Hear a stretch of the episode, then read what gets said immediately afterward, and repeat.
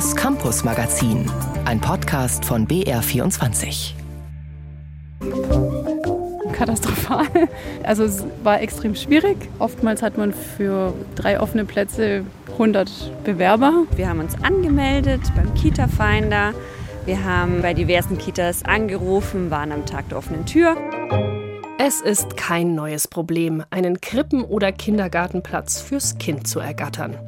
Wie dramatisch die Lage in Bayern noch immer ist und wie viele Kitaplätze tatsächlich fehlen, zeigt jetzt eine neue Studie. Wir berichten. Außerdem hat sich der Landtag in einer aktuellen Stunde diese Woche mit dem Anstieg von antisemitischen Vorfällen in Bayern befasst, auch an Schulen. CSU-Politiker Winfried Bausback. Wir müssen dafür Sorge tragen, dass unsere Lehrerinnen und Lehrer wenn sie denn mit Äußerungen antisemitischer Art konfrontiert sind, dass sie auch einen Leitfaden an der Hand haben, wie sie damit umgehen können. Aber schon jetzt, auch ohne Leitfaden, beschäftigt das Thema Antisemitismus, auch und vor allem durch den Gazakrieg. Wie Lehrkräfte schon jetzt im Unterricht versuchen aufzuklären, stellen wir vor durch ein beeindruckendes Beispiel aus einer Mittelschule. Das und mehr in der kommenden halben Stunde Campus Magazin. Im BR24 Studio ist Miriam Garufo. Zuerst zu einem Geburtstag. Vor rund einem Jahr hat sie für reichlich Wirbel gesorgt, als sie auf einmal da und nicht mehr wegzudenken war und sich alle mit ihr auseinandersetzen mussten die KI, die künstliche Intelligenz und insbesondere ChatGPT, das vor einem Jahr online gegangen ist. Auch an Schulen. Denn das KI-Programm schreibt nicht nur auf Wunsch lästige Behördenbriefe oder Mails, sondern übernimmt bereitwillig auch Aufsätze, Erörterungen oder gleich ganze Hausaufgaben. Doch gibt es seit dem Start vor einem Jahr inzwischen Regeln, wie an Bayerns Schulen damit umgegangen wird? Susi Weichselbaumer war in einer Schule und hat zugehört. Deutschunterricht in der 11. Klasse Gymnasium. Die Frage an die Klasse lautet, wer hat das gedichtet? Im Tanz der Sterne Zauber erwacht, geheimnisvoll die Magie entfacht. Verborgene Welten, sie weben im Licht, im Zauberhaften liegt ihr Gesicht. Na, Goethe, Schiller, Droste Hülshoff oder ChatGPT? Ich finde zweimal Zauber und auch so oft einfach dieses Wortfeld so mit Magie und so. Es hört sich einfach an, als hätte jemand eingetippt, ja, schreib mir mal ein Gedicht mit dem Wortfeld Magie. Und dann hat es genau diese Wörter rausgezogen. Der Autor kann nur ChatGPT gewesen sein, folgert Clara. Dem ist allerdings nicht immer zu trauen, sagt ihr Klassenkollege Sebastian. Da haben wir versucht, bei einem Deutschprojekt ein bisschen was zu recherchieren und uns halt einfach zu machen und ChatGPT zu fragen und dann halt entsprechend auch die Quellen aber es hat dann leider Quellen rausgegeben, wo gar nichts mit dem Thema stand. Erfundene Quellenangaben, eine sehr linear aufgebaute Sprache, wenig Inhalt, kaum Dramaturgie, Zusammenhänge, Fehlanzeige. All sowas kann darauf hindeuten, diese Hausaufgabe hat eine KI gemacht, erzählt Georg Schlamp. Er unterrichtet Englisch am Gymnasium in Neubiberg und ist Digitalbeauftragter seiner Schule.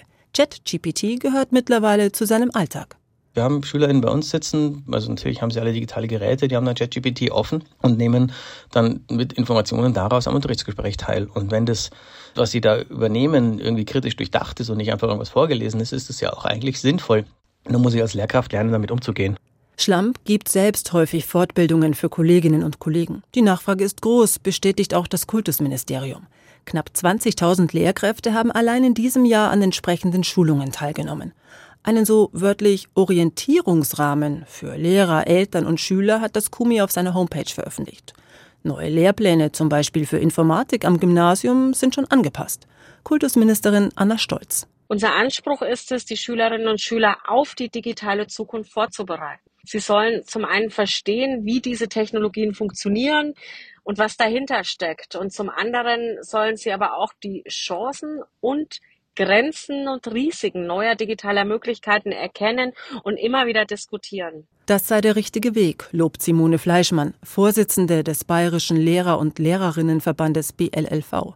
Sie wünscht sich einen kompetenten und kritischen Umgang mit den neuen Technologien und einen kreativen. Ich kenne eine Kollegin, die nimmt die generative KI-Anwendung, um Texte zu generieren, die genau auf die Interessensgebiete der einzelnen Schüler abheben. Das ist doch toll. Die sind dann viel motivierter, wenn es einen Text gibt, der genau auf ihre Stärken, Schwächen passt. Also es ist unendlich viel Chance drin. Angst davor, nun ständig Aufsätze der KI als Eigenkreationen untergejubelt zu bekommen, hat sie nicht. Wenn wir früher den Opa hatten, der vielleicht das Referat geschrieben hat, oder wenn wir zu Hause die Mutter hatten, die nochmal alles schön korrigiert hat im Aufsatz und hast du nochmal als Kind von vorne angefangen, damit du es dann abgeben konntest und jeder hat dann eine Eins erwartet, da haben wir doch als Lehrerinnen und Lehrer das auch erkannt. Wichtig sei, gemeinsam mit Schülerinnen und Schülern KI zu nutzen, zu lernen, wie prüft man Quellen, erkennt Fake News.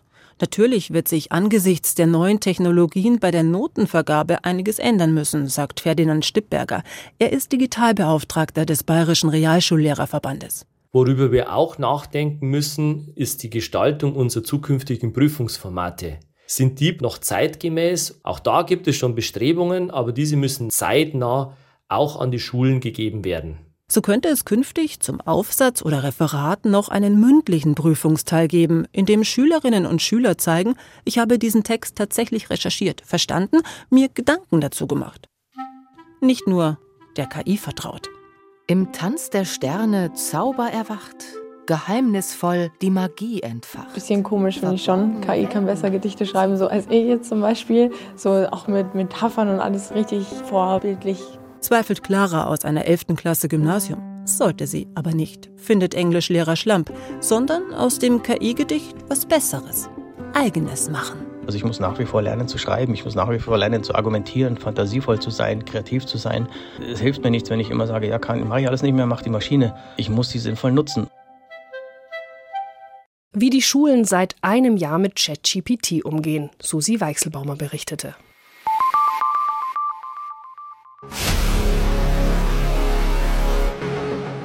It's a moment I will never forget. Hamas just released this video. One terrorist called his parents, Allah Akbar, kill, kill. So klingt der Gaza-Krieg auf TikTok. Hochemotionale Reels direkt von der Front aus Israel, aber auch direkt von der Hamas. Nicht immer, aber oft auch Fake News. Am Nahostkonflikt kommen Jugendliche nicht dran vorbei, vor allem wenn sie viel in den sozialen Medien unterwegs sind. Auch häufen sich seit Beginn des Gazakriegs antisemitische Vorfälle in Bayern.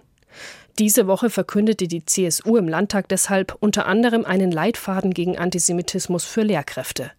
Und die Grünen wollen mehr Aufklärung über den Nahostkonflikt an Schulen. Alles sinnvoll. Nur der Gazakrieg beschäftigt die Schülerinnen und Schüler schon jetzt. Und schon jetzt müssen Lehrkräfte Antworten finden. Doch wie erklärt man Kindern und Jugendlichen den komplexen Nahostkonflikt? Wie schafft man Verständnis füreinander, baut Vorurteile und Antisemitismus ab? Und wie kämpft man gegen Fake News aus dem Internet? Philipp Adelt hat eine Mittelschule besucht, die sich dieser Aufgabe stellt. Antisemitismus это иностранное слово, обозначающее ненависть к евреям. Das heißt, Antisemitismus ist das Fremdwort für Judenhass. Ein Handy als Übersetzungshilfe im Unterricht. Es ist eine große Herausforderung, vor der Inga Hollendonner derzeit jeden Tag steht. Die Lehrerin hat in ihrer achten Klasse an der Mittelschule im fränkischen Bayersdorf viele Schülerinnen und Schüler, die noch nicht so gut Deutsch können, und denen versucht sie so ein komplexes Thema wie den Nahostkonflikt zu erklären. Denn den Überfall der Hamas auf Israel am 7. Oktober können auch Lehrer und Schüler nicht ignorieren. Der 14-jährige Erik aus Ungarn und sein Klassenkamerad Umar aus Tadschikistan erinnern sich. Ich habe in TikTok und YouTube sehr viele Videos gesehen und ja, dass die Hamas die Bombe schickt. Das erste war, wie Frau Hinderner ins Klassenzimmer gekommen ist und er hat uns erzählt über den Nahostkonflikt. Und da haben wir in der Unterricht dann sehr viel darüber gesprochen und sie hat uns Bilder dazu gezeigt und Videos angeschaut. Lehrerin Hollendonner hat Material gesucht, Fake News von Fakten getrennt. Sie hat Texte gefunden, Fotos in Google Earth und ein Video der ZDF Kindernachrichten Logo. Das ist das Land Israel. Hier leben vor allem Juden und einige Araber. Im Nordosten liegt das Westjordanland. Mit Einfallsreichtum hat sie Arbeitsmaterial erstellt, für das sie im Kollegium bis hinauf zur Schulleiterin Bekanntheit erlangt hat. Palästinenser genannt. In meinem speziellen Fall ist es so, dass ich viele Schülerinnen in der Klasse habe, die Deutsch als Zweitsprache haben. Das heißt, die Arbeitsblätter, ich kann die nicht einfach aus dem Internet rausziehen, sondern ich muss die, man nennt das differenzieren. Also ich muss die nochmal vereinfachen. Ich mache das mit KI oder ich lasse mir Fragen erstellen zu den Texten. Die KI, die künstliche Intelligenz, ist gut darin, Dinge umzuformulieren. Natürlich muss die Lehrerin alles nochmal überprüfen, denn die KI erfindet bekanntlich manchmal etwas dazu. Für die Lehrerin, die an der Mittelschule die meisten Fächer in ihrer Klasse unterrichtet, ist die neue Technik aber eine Unterstützung, gerade bei schwierigen Themen wie dem Nahostkrieg. Naja, das waren jetzt die Arbeitsblätter. Hier gibt es beispielsweise eine geografische Einordnung der Region. Und ich habe ein Video, eben was es quasi transkribiert im Internet gab, habe ich auch in KI reingeladen, den Text, und habe daraus dann Fragen erstellt. Und die Schüler die Fragen beantworten lassen. Und wir haben es so gemacht, zuerst durften sie die Fragen ohne das Video beantworten. Und dann haben wir geguckt, was stimmt denn jetzt? Was wurde im Video gesagt? Wie war es wirklich? Also das war zum Beispiel ganz interessant, weil wir gefragt haben, wer lebte denn in Jerusalem, begründete die Religion. Und da war die Antwort erstmal in der Klasse gewesen, dass die Muslime dort gelebt haben. Und das war ja eben nicht so, sondern es waren die Juden. Ja, dass die Juden mehr als 2000 Jahre dort gelebt haben. Ja. Das hat euch beide überrascht. Ja. Weil Inga Hollendonner die Klasse in so vielen Fächern unterrichtet, kann sie spontan auch mal mehr Zeit mit dem Nahostkonflikt verbringen. Eine besondere Freiheit, die es so nur an der Mittelschule gibt. Die ist großartig. Also das Klassleiterprinzip ermöglicht es mir eben, dass ich jetzt einfach auch mal sage an einem Tag, okay, es ist jetzt ein Thema sehr akut und aktuell. Wir legen jetzt heute quasi Deutsch und GPG zusammen und vielleicht noch Englisch wir nehmen einen englischen Text oder schauen uns eine englische Nachrichtensendung dazu an. Wir besprechen das Thema in Deutsch, indem wir uns einen Zeitungsartikel dazu durchlesen und ordnen es geografisch auf der Welt in GPG ein. So viel Flexibilität wünschen sich Pädagoginnen und Pädagogen auch für andere Schularten. Immer wieder gibt es seit Kriegsbeginn die Forderung, es müsse im Lehrplan mehr Platz für aktuelle Ereignisse und für das Thema Antisemitismus geben. In Bayern soll die sogenannte Verfassungsviertelstunde künftig in diese Richtung gehen, eine Viertelstunde pro Woche, in der Schüler Werte wie Toleranz vermittelt bekommen und sich auch mit Themen wie Antisemitismus beschäftigen. Wobei es nicht nur auf Lehrpläne ankommt, Lehrer müssen sich auch trauen, die Freiheiten, die sie jetzt schon haben, zu nutzen. Inga Hollendonner hat sich getraut. Vor ein paar Wochen hat sie ihre Klasse dann auch noch eine Schulaufgabe über den Nahostkonflikt schreiben lassen beantwortet die Frage in einem vollständigen Satz. Für welche Lösung sind die Vereinten Nationen? Da wurde, äh, die haben, glaube ich, nicht Israel, wie nennen das eine? Äh, Jerusalem war das, glaube ich, darum haben die ja gekämpft, glaube ich, damals. Und die haben sich dafür entschieden, dass das halt niemand, das kriegt niemand, das kriegt, glaube ich, wie heißen die eine nochmal? Die UN. Die UN gehört das dann so gesagt. Und niemand kriegt das. Ja. Aber wir dürfen beide reingehen. Ich freue mich. Also ich freue mich, dass das äh, was hängen geblieben ist die Zwei-Staaten-Lösung in einfachsten Worten erklärt. Uma und Erik haben besonders gute Noten in der Prüfung bekommen und Erik hat sich vorgenommen, zu Mitschülern, deren Familien vom Krieg im Nahen Osten betroffen sind, besonders freundlich zu sein. Ja, ich fühle ein bisschen mit ihnen, weil ich finde es selber auch wirklich nicht sehr gut. Ich mag Krieg auch nicht. Und noch einmal müssen wir uns dem Thema Terror und Hass widmen.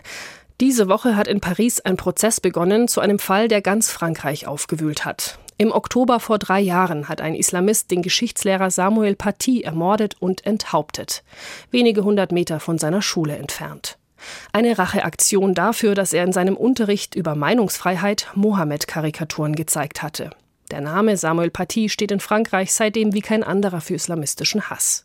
Am Montag letzter Woche hat der Prozess gegen sechs minderjährige Schüler begonnen, die dem Täter damals geholfen haben sollen. Die Kapuzen tief ins Gesicht gezogen, Mundschutz, Sonnenbrille. Die sechs Angeklagten wollen nicht erkannt werden, als sie am Montagmorgen ein Pariser Jugendgericht betreten. Dort müssen sie sich für ihr Verhalten im Oktober 2020 verantworten, als sie zwischen 13 und 15 Jahre alt waren, in Frankreich also strafmündig. Im Gerichtssaal treffen die Jugendlichen das erste Mal auf die Angehörigen von Samuel Paty. Dies sei ein schwerer und wichtiger Moment für seinen Mandanten, erklärt Verteidiger Antoine Horry. Er ist von Schuldgefühlen zerfressen. Er fürchtet das Zusammentreffen mit der Familie von Samuel Paty. Aber er wird dem Wunsch der Familie nachkommen und sich äußern, sein Handeln so gut er kann erklären, so wie er es auch während der Ermittlungen getan hat. Euh, Alle Angeklagten sind weggezogen aus Conflans-sur-Honorin, leben heute mit einer anderen Identität an Orten, wo niemand ihre Vergangenheit kennt. Ihre neuen Mitschüler wissen weder, was sie gemacht noch was sie durchgemacht haben. Dylan Slamin, ein weiterer Verteidiger, schildert am Rand des Prozesses. Euh, Manchmal wünschte mein Mandant, der Held gewesen zu sein, der sich ganz alleine dem Terroristen entgegenstellt. Aber was konnte er schon von den Absichten des Attentäters wissen? Euh,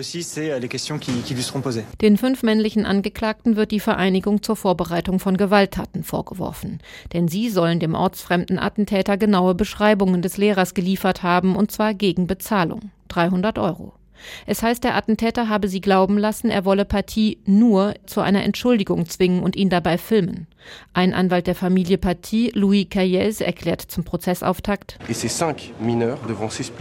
die Jugendlichen müssen erklären, warum sie niemanden alarmiert haben. Zwei Stunden lang befand sich der Attentäter vor der Schule. Samuel Paty hätte gerettet werden können, wenn sie nur jemanden alarmiert und gesagt hätten, dass sich da einer rumtreibt. Das einzige Mädchen, das sich vor Gericht verantworten muss, ist wegen Verleumdung angeklagt. Sie hatte vor ihrem Vater behauptet, Paty sei islamfeindlich und diskriminiere Muslime im Unterricht. Eine infame und folgenschwere Lüge. Denn aufgrund dieser Aussage rief ihr Vater im Netz dazu auf, Paty zu bestrafen, trat in Kontakt mit einem Islamisten, der daraufhin ein Hassvideo verbreitete und dieses wiederum rief den Attentäter auf den Plan. Die Lehrer an Patys Collège sind bis heute fassungslos darüber, was ihre Schüler getan haben. Eine Kollegin erzählt anonym im Radiosender France Info. Warum haben sie Geld entgegengenommen? Warum haben sie einem Fremden ihren eigenen Lehrer ausgeliefert? Wie haben sie so etwas fürchterliches tun können? Euh, Einige damalige Kollegen Patys wollen als Nebenkläger zugelassen werden, um dem Prozess beizuwohnen und Antworten auf die vielen quälenden Fragen zu finden. Denn auch das Leben der Lehrer ist nicht mehr dasselbe. In uns hat sich eine Art Misstrauen festgesetzt. Wir sind zurückhaltender, wissen, was Samuel passiert ist, kann uns auch passieren. Dies gilt umso mehr, als vor wenigen Wochen am 13. Oktober dieses Jahres erneut ein Lehrer von einem Islamisten erstochen worden ist. Dominique Bernard an einer Schule in Arras. Viele Lehrer seien heute verunsichert, berichtet Patys frühere Kollegin. Euh, ich bin sicher sensibler bei einigen Unterrichtsthemen, zum Beispiel bei Diskriminierung, Sexismus, Laizität. Ich bin immer auf der Hut, als gingen sofort die Alarmglocken in mir an. Aber das heißt nicht, dass ich diese Themen jetzt ausspare, denn das würde ja bedeuten, dass der Terrorismus gewonnen hat. Das Urteil gegen die sechs Jugendlichen wird am 8. Dezember erwartet. Das Strafmaß sieht bis zu zweieinhalb Jahre Gefängnis vor. Julia Borutta berichtete aus Paris. Und jetzt zu einem Thema, bei dem man denkt, da hat sich so lange nichts geändert, da muss sich doch jetzt endlich mal was tun. Aber leider Fehlanzeige zeigt eine neue Studie der Bertelsmann Stiftung. Demnach fehlen in ganz Deutschland fast 430.000 Kitaplätze noch immer. In Bayern sind es rund 70.000. Für Zehntausende Kinder gibt es also keinen Krippen- oder Kindergartenplatz, trotz eines Rechtsanspruchs auf Betreuung. Einer der Hauptgründe ist und bleibt der Mangel an Erzieherinnen und Erzieher und an Fachpersonal. Was ist da los und wann tut sich endlich was? Ein typischer Morgen. Die beiden Grundschulmädchen brauchen Brotzeit für den Ausflug mit dem Hort. Vom Kindergartenbruder fehlt die Matschhose. Meine Arbeitstasche? Keine Ahnung. Und wo sind die Kinder? Bei der Kissenschlacht. Nach wie vor im Schlafanzug. Aber halb so wild, denn immerhin sind allesamt betreut. Doch nicht jede Familie hat so viel Glück und so hört das altbekannte Lied vieler Eltern erstmal nicht auf katastrophal. Also es war extrem schwierig. Oftmals hat man für drei offene Plätze 100 Bewerber. Wir haben uns angemeldet beim Kita-Finder. Wir haben bei diversen Kitas angerufen, waren am Tag der offenen Tür. Eine neue Erhebung zeigt, 42 Prozent der Eltern in Bayern wünschen sich einen Krippenplatz für ihr unter dreijähriges Kind. 98 Prozent einen Platz im Kindergarten für Sohn oder Tochter ab drei Jahren. Aber Aktuell fehlen in Bayern gut 70.000 Kita-Plätze, damit die Elternbedarfe gedeckt werden können. Außerdem werden über 60 Prozent der Kita-Kinder in Gruppen mit nicht kindgerechten Personalschlüsseln betreut. Sagt Annette Stein. Sie ist Bildungsexpertin bei der Bertelsmann Stiftung, die jetzt eine neue Studie herausgebracht hat zur Kita-Situation in Deutschland. Die ist je nach Standort anders. Das gilt schon allein für Bayern, wo zum Beispiel die Personalschlüssel regional sehr unterschiedlich ausfallen. Kindergartengruppe, also den Kindern ab drei bis Schuleintritt. Da haben wir einerseits Kulmbach, wo ein Personalschlüssel von eins zu zehn Kindern ist. Und deutlich besser ausgestattet ist es dann im Landkreis Neu-Ulm. Da sind nur knapp sieben Kinder, die von einer Fachkraft betreut werden müssen. Und das sind extreme Unterschiede. Um mehr Gerechtigkeit, sprich Plätze für alle zu schaffen, die einen wollen und übrigens auch einen Rechtsanspruch darauf haben, bräuchte es vor allem Teamwork. Wenn wir in Deutschland dahin kommen wollen, dass wir ein verlässliches und gutes frühkindliches Bildungsangebot haben, dann müssen Bund, Länder, Kommunen und die Träger gemeinsam Hand in Hand daran arbeiten. Alexa Glavoga-Feucht sieht das ähnlich. Sie ist Geschäftsführerin des Verbandes katholischer Tageseinrichtungen. 2023 arbeiten in Bayern 34.000 Erzieherinnen, Erzieher, Kinderpflegerinnen und Pfleger in katholischen Kindertageseinrichtungen mit fast 200.000 Kindern. Wir kümmern uns auch eben zum Beispiel in der Ausbildung. Die Ausbildungszahlen wachsen. Wir kümmern uns auch um Personalbindung ganz stark, was ja auch großen Stellenwert hat. Nicht nur neues Personal zu gewinnen, sondern eben auch zu binden, ist einer von unseren Schlüsselwegen. Zudem wünscht sie sich Unterstützung der Politik. Qualifiziertes ausländisches Personal mit guten Sprachkenntnissen müsse schneller entsprechende Abschlüsse anerkannt bekommen. Auch brauche es mehr Geld für Fortbildungen und für zusätzliche Mitarbeitende. Bayerns Sozialministerin Ulrike Scharf entgegnet, solche Punkte sind auf der Agenda. Wir entlasten das pädagogische Personal durch den Einsatz von mehr Teamkräften, zum Beispiel in der Verwaltung oder im hauswirtschaftlichen Bereich. Die Anregung der Bertelsmann Stiftung, die Kita-Öffnungszeiten auf sechs Stunden zu begrenzen und so in Absprache mit Eltern, Kommunen und Trägern mehr Plätze zu schaffen, lehnt scharf ab als absolut realitätsfremd. Bayerns Familien brauchen eine verlässliche, möglichst flexible und ihren Bedürfnissen angepasste Kinderbetreuung. Flexibilität ja, meinen die Grünen im Bayerischen Landtag, aber auch eine Art Masterplan bräuchte es, nicht nur schnelle Einzelmaßnahmen. Sie schlagen unter anderem mehr staatliche Förderung vor bei den Betriebskosten, Zuschüsse zu Gehältern, bei Fortbildungen, Baumaßnahmen. Auch die SPD drängt auf langfristig angelegte, umfassende Ansätze, wie ein Sonderinvestitionsprogramm für Kitaträger, um hochwertige Betreuungsangebote auszubauen. Eine praktikablere Lösung als jetzt braucht es wohl. Denn wichtig ist für Eltern, dass ihre Kinder gut und liebevoll aufgehoben sind. Bis am späten Nachmittag oder Abend alle wieder zusammen daheim sind und bereit zur nächsten Kissenschlacht. Kinder, die gut betreut sind, haben Spaß, Susi Weichselbaumer berichtete. Damit endet das Campus-Magazin auf BR24. Im Studio war Miriam Garufo. Das Campus-Magazin, ein Podcast von BR24.